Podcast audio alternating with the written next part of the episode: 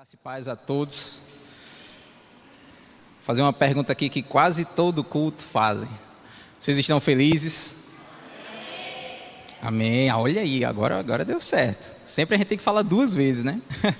o reino de Deus, meus amados, é, não consiste em comida ou bebida, mas em paz, justiça e alegria. Se nós vivemos verdadeiramente no reino de Deus, a alegria tem que tomar conta de nossas vidas. Amém. E hoje eu venho falar aqui sobre algo que Deus vem ministrando no meu coração desde a semana passada. Sobre um órgão do nosso corpo que muitas vezes é ignorado, mas que tem grande poder, que se chama nossa língua. E é algo que a gente deve policiar constantemente. É, quero convidar aqueles né, que assim quiserem abrir as escrituras lá na carta de Tiago, capítulo 3 verso 2, que diz o seguinte: Porque todos tropeçamos em muitas coisas. Se alguém não tropeça no falar, é perfeito varão, capaz de refrear também todo o corpo. Vou abrir aqui na NVI. Que diz: Todos tropeçamos de muitas maneiras. Se alguém não tropeça no falar, tal homem é perfeito, sendo também capaz de dominar todo o seu corpo. A língua ele é um órgão muito pequeno do nosso corpo. Quem administra e controla ela, controla o corpo inteiro. O homem consegue domar muitas coisas de sua vida, mas muitas vezes não consegue domar a própria língua. As Escrituras nos mostram quão importante é aprendermos a dominá-la. E diversas passagens, principalmente, não sei vocês, mas eu gosto muito do livro de Provérbios. Nós vamos tratar algumas passagens aqui do, de, desse livro, mas o livro de Provérbios ele, são, ele, ele é composto né, por conselhos né, a respeito do caráter de Deus. Qual é a vontade de Deus para que o seguidor de Cristo, né, um filho dele, como ele deve ser aqui na terra. Amém, meus amados? E eu vinha me perguntando, né, vinha perguntando ao Senhor o porquê dele tocar nesse assunto e dele estar tá ministrando conforme ele ministrou no meu coração, e eu espero passar isso para vocês, é, que muitas vezes é muito fácil a gente pecar no nosso falar, né? a maneira como a gente fala, né? eu não sei se todos aqui lidam com pessoas diretamente, né? e tratar com pessoas nem sempre é flores, tratar com pessoas nem sempre vai ser de acordo com o que a gente já meio que pensa em nossa mente como a pessoa vai reagir. E muitas vezes, se a gente não toma cuidado com a maneira como a gente fala, o que a gente fala, no tempo certo, a gente pode acabar magoando a pessoa, a gente pode acabar afastando aquela pessoa da que a gente deveria tratar. E nós temos que ter cuidado, né? O que falamos para o nosso próximo. Tiago disse que a língua é como uma faísca de um, no caso, uma faísca de um fogo incendiando todo o bosque. Né? O texto lá em Tiago, capítulo 3, dos versos 2 ao 9, ele traz tanto esse exemplo da faísca, eu não sei se você já viram algum incêndio, mas apenas o finalzinho assim de um cigarro jogado no mato, ele pode incendiar uma floresta inteira. Então esse é o poder da língua, se, é, se dependendo de como você de, é, usou ela, certo? E ele também traz a questão do exemplo de um navio, navio imenso, né? E quem é que controla o navio? É o leme, correto? E aí o que acontece? Sem esse leme, o navio ele perde controle. Logo ele vai ser destruído. E assim também, caso a gente não saiba manusear o que a gente está falando, o que sai de nossa boca, certo? Isso pode causar um desastre imenso, certo? A gente pode acabar é, acabando com relacionamentos, certo? Magoando amigos, participando de fofocas. Eu não sei se vocês já viram alguma passagem aqui, mas as escrituras falam que Deus abomina, certo, a contenda entre os irmãos. Deus abomina a fofoca. Não só entre os irmãos. Também se você trabalha com pessoas e meio que você está disseminando naquele ambiente, fofoca sobre o seu chefe, fofoca sobre o seu parceiro, que muitas vezes eu já presenciei isso, casais falando mal um do outro para outra pessoa, que não, nem faz parte da vida daquele casal, certo? E aí, às vezes, aquela pessoa, ela não tem o um entendimento bíblico, não tem princípios corretos da palavra de Deus e aconselha até para que aquele relacionamento, ao invés de se ser reconstruído, ele acabar de ser destruído. E Deus, ele chama a gente para quê? Deus ele chama a gente para que é, o que sai da nossa boca seja para abençoar o nosso irmão. Né? Para que quando a gente abra a nossa boca, a pessoa não sinta um peso, mas ela sinta a graça de Deus. Que nós consigamos tra transmitir a luz que Deus derrama sobre nossa vida através de nossas palavras. Certo? Nós devemos também evitar palavras torpes. Lá em Efésios capítulo 4, verso 29, diz: Nenhuma palavra torpe saia da boca de vocês, mas apenas a que for útil para edificar os outros, conforme a necessidade, para que conceda graça aos que a ouvem. O termo torpe usado por Paulo significa corrompido, do grego sarpros, e indica toda palavra ou conversa que em si seja prejudicial, desvirtue ou ofenda os ouvidos de quem a recebe. E isto envolve desde palavrões, mentiras até a maledicência sei se vocês é, conhecem o sentido da palavra maledicência, mas eu me policio constantemente para não cair nesse pecado. Maledicência simplesmente é você estar falando mal de alguém que você diz querer bem, mas você não percebe. Você acaba falando mal daquela pessoa e depois que você falou é que você percebe que você não teria coragem de falar aquilo que você falou para a pessoa se tivesse com ela pessoalmente. Isso é maledicência certo? E Deus, Ele não quer que nós façamos isso com as pessoas, com ninguém. Vocês estão aqui? Amém, meus amados?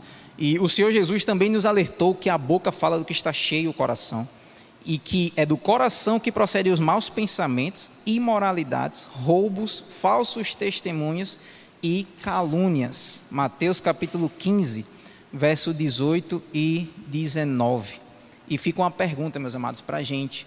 Se caso a gente se pega que da nossa boca só está saindo palavras que não edificam o nosso próximo, certo? Se a, da nossa boca só sai coisas que a gente não falaria para a pessoa se tivesse com ela pessoalmente, do que a gente tem enchido o nosso coração? O que a gente tem meditado durante o dia, a tal ponto que, se a gente está numa situação desconfortável, o primeiro pensamento é falar mal da pessoa, é soltar um palavrão. E falando também, conheço alguns cristãos que caíram meio que no costume.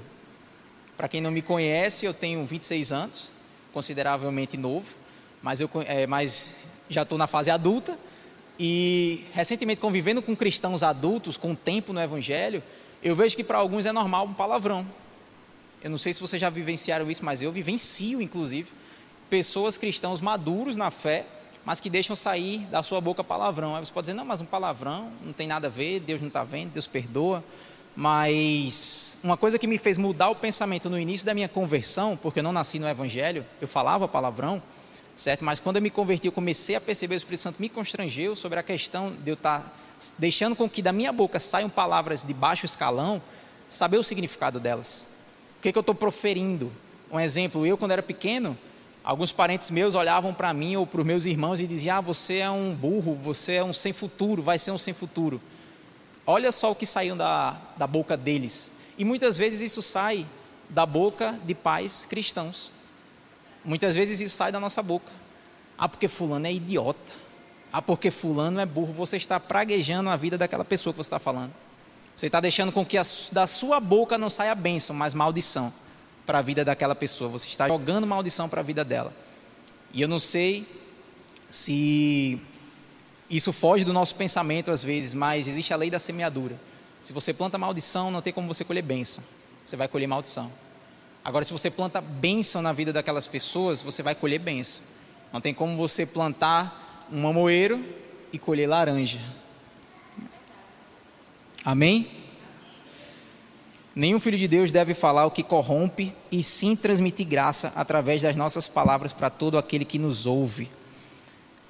Na língua existe um poder, meus amados. Provérbios capítulo 18, verso 21 diz assim: A língua tem poder sobre a vida e sobre a morte. Os que gostam de usá-la comerão do seu fruto. Vemos claramente nas Escrituras o quão benéfico pode ser a palavra de que sai da nossa boca, como também podemos prejudicar não só quem ouve, mas também a nós mesmos. Aí agora eu vou citar aqui exemplos tanto prejudiciais como benéficos.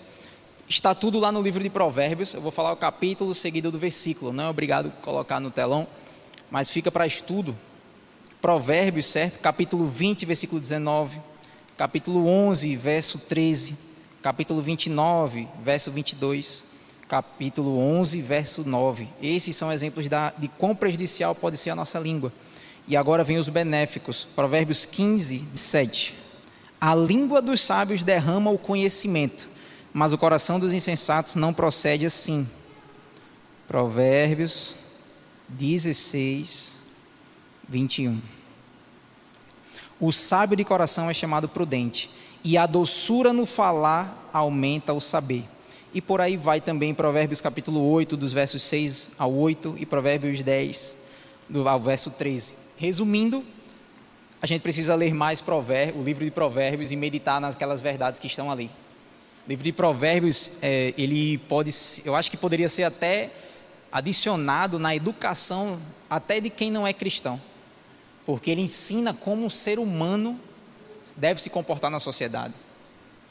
O livro de Provérbios vai tornar quem o lê mais sábio. Ele vai saber a hora de falar, ele vai saber a hora de calar, certo? Ele vai saber como tratar a todos e não apenas aqueles exclusivamente. E visto tudo isso, como a gente pode fazer o bom uso das nossas palavras? Como a gente de fato a gente vai saber, ah, mas como é que eu posso resumindo, juntos, porque eu estou com preguiça de ler o livro de Provérbios. Eu vou resumir certo em três pontos aqui. Pensando antes de falar, Provérbios capítulo 15, verso 28 diz: "O justo pensa bem antes de responder, mas a boca dos ímpios jorra o mal." Dependendo da situação da gente se encontrar, é sempre bom vocês já ouviram falar que em uma confusão é bom você deixar para conversar com aquela pessoa quando a pessoa ou você tiver de cabeça fria? Isso é pensar antes de falar.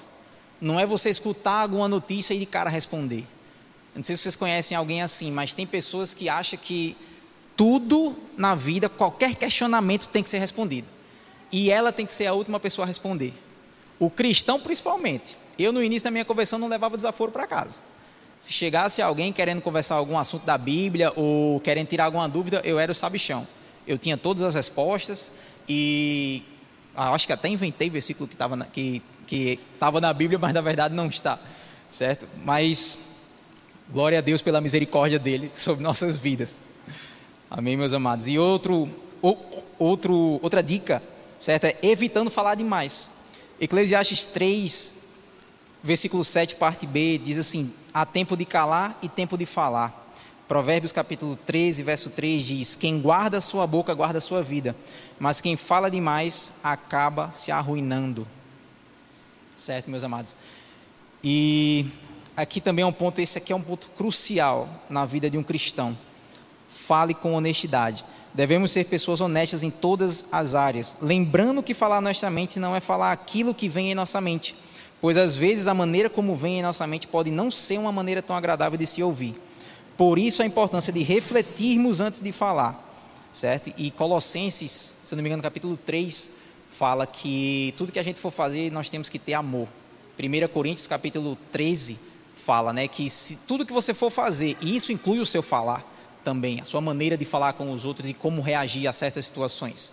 Certo? 1 Coríntios capítulo 13 fala que se tudo que a gente for fazer, se não tiver amor, nós seremos como o quê? Um sino que ressoa. Sei se você já for do lado de uma igreja que tem um sino, quando ele começa a tocar, meu amigo, a primeira coisa que eu quero ir é embora. Porque é muito chato ouvir aquela zoada. Então, se tudo que você fizer, certo, não tiver amor, quando você for falar com alguém, quando você for repreender, certo? Que nós fomos chamados também para repreender nossos irmãos, se vemos eles errando ou precisando de ajuda. Mas nós temos que repreender em amor, buscar o Senhor Certo? Senhor, como eu posso lidar com essa situação? Será que sou eu que tenho que lidar? Não é eu um exemplo de que sabedoria também é você saber que você não tem todas as respostas e que não é só você que Deus quer usar. Certo? Eu lembro que uma vez eu estava evangelizando na rua, estava eu e uma amiga minha, e aí então chegou uma, uma moradora de rua e a gente começou a pregar para ela. Só que aí meu ônibus, eu morava na época na, lá nas Brendas, da Zona Norte, e aí era tarde da noite e era o último ônibus. Só que minha amiga falava demais. Aí quando chegou a minha oportunidade de falar, o meu ônibus chegou. Aí eu tinha que decidir, ou eu vou para casa ou eu durmo na rua. Aí eu tive que pegar o ônibus e fiquei com aquilo na minha mente. Deus, eu devia ter falado com ela, eu devia ter pregado para ela, devia ter interrompido a minha, a minha irmã e não sei o quê. E eu ouvi em alto e bom som, certo? Você é meu filho, mas eu tenho outros também. Então, assim, tudo bem que eu não falei para ela, mas Deus usou a minha amiga que estava lá. E eu tenho certeza que os outras, vai usar outras pessoas também, certo? É, talvez a minha amiga não teve a sabedoria de parar de falar, mas eu também não tive a sabedoria de escutar também o que talvez a minha irmã estivesse falando. Que talvez até abençoasse a minha vida. Mas meu intuito era falar, meu intuito era porque eu queria pregar, eu queria que ela orasse e confessasse a Jesus, isso e aquilo. Sabedoria é saber ouvir. Tiago capítulo 1 fala que todo homem, pois, seja pronto para ouvir, tardio para falar e tardio para se irar.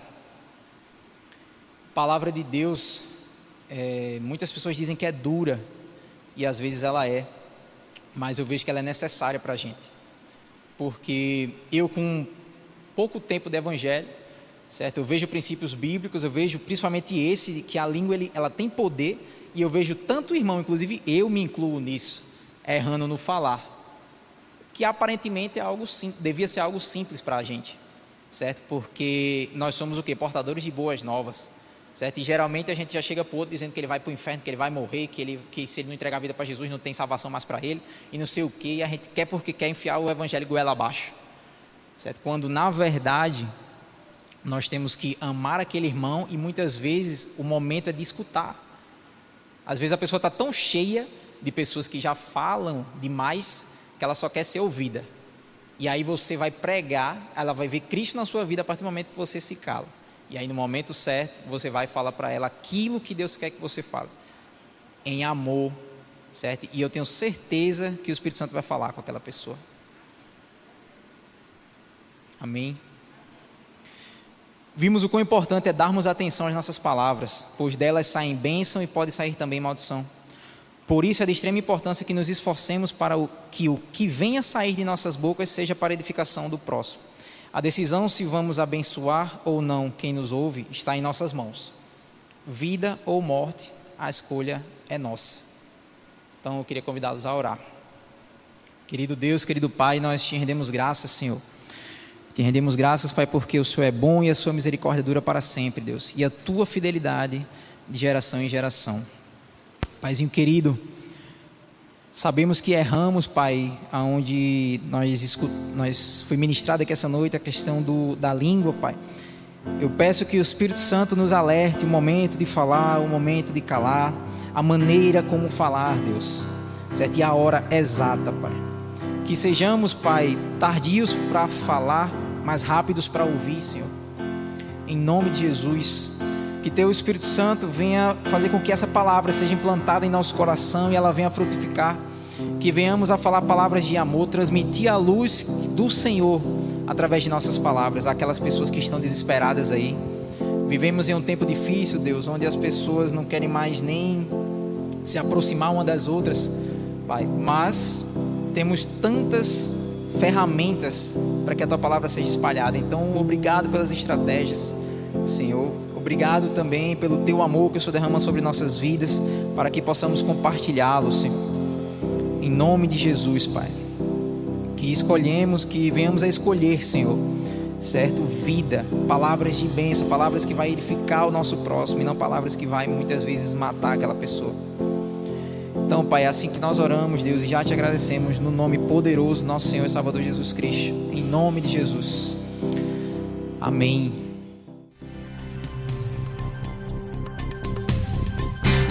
Essa foi uma produção do Ministério Internacional Defesa da Fé, um ministério comprometido em amar as pessoas, abraçar a verdade e glorificar a Deus. Para saber mais sobre o que fazemos, acesse defesadafé.org.